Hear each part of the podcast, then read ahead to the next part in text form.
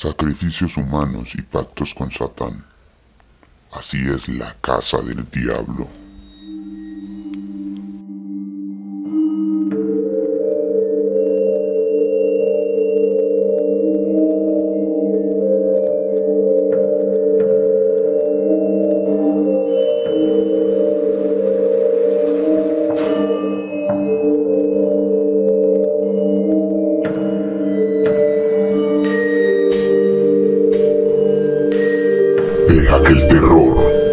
Parte de tu noche.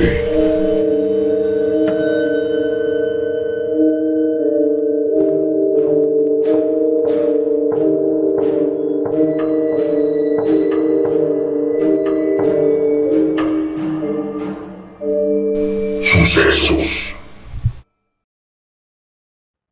Una mansión poseedora de un temible y antiguo pacto entre su dueño y el diablo permanece abandonada en el norte de Colombia, según relatan varios habitantes. Su propietario, durante la bonanza bananera que inició en 1901, le ofrecía a Satanás el sacrificio de trabajadores, a cambio de mantener obviamente sus riquezas.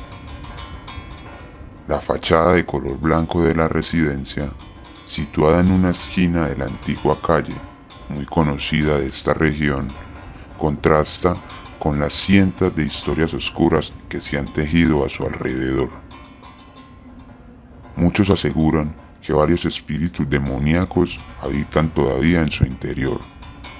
Sucesos quiso conocer a fondo esta historia, que pertenece a la tradición oral de los habitantes y a los terroríficos archivos paranormales de la región, sumergiéndose en esta oscura leyenda antigua.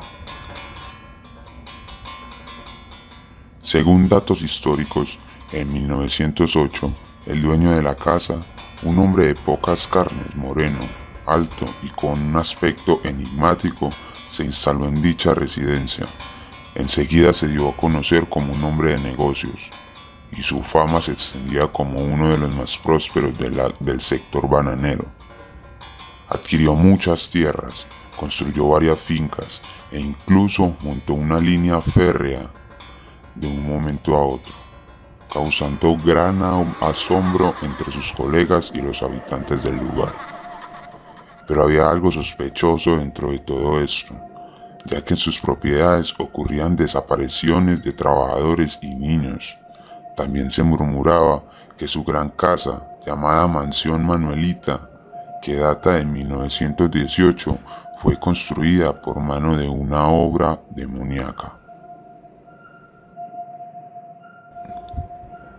La vivienda, según estas creencias, se movían fuerzas infernales que acrecentaban el mito de un pacto que don Manuel había suscrito con el diablo para obtener riquezas en cualquier negocio que emprendiera.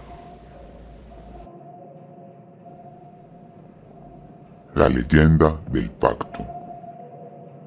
Según los habitantes, el dueño de la propiedad había hecho un pacto en el que el demonio le pedía anualmente o como él le placiera el alma de uno de sus trabajadores, a cambio del beneficio de la prosperidad. Según las supersticiones de los pueblos, estos pactos se manifestaban por medio de túneles subterráneos. Emilia, de 65 años, antigua habitante de la región, menciona algo relacionado con la leyenda del pacto. Mis abuelos y otros ancianos de aquí me contaban la leyenda de que Varela tenía un túnel en sus cultivos de bananos, donde ingresaba con un pergamino y hablaba con unas huestes demoníacas y con Lucifer. A mí esos cuentos siempre me asustaban.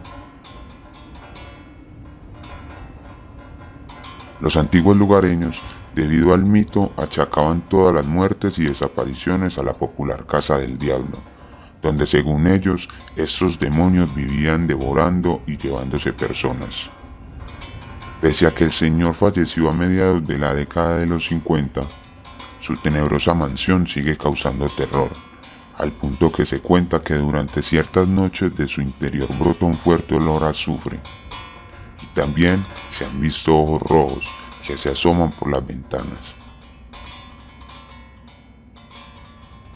Algunos afirman que han visto al diablo recorrer los pasillos transformándose en un gran perro o un toro negro, de lengua larga y ojos como el fuego, y que en ocasiones se manifiesta también como un niño negro que se pasea en un triciclo fumándose un tabaco.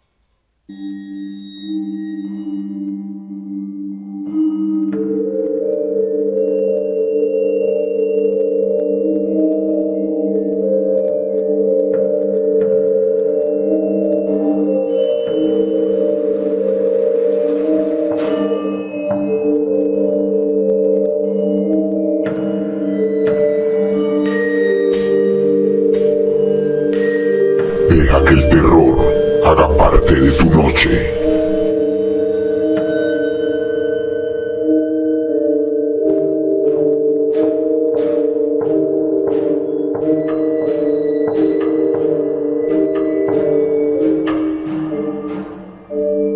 Sucesos.